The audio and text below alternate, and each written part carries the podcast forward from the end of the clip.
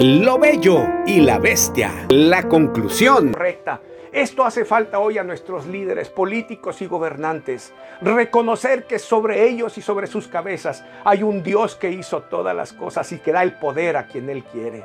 Oremos hoy por nuestros gobernantes, por nuestro presidente. Toda Latinoamérica se llena hoy de gobernantes populistas que se creen semidioses. Hoy ese es un gran problema.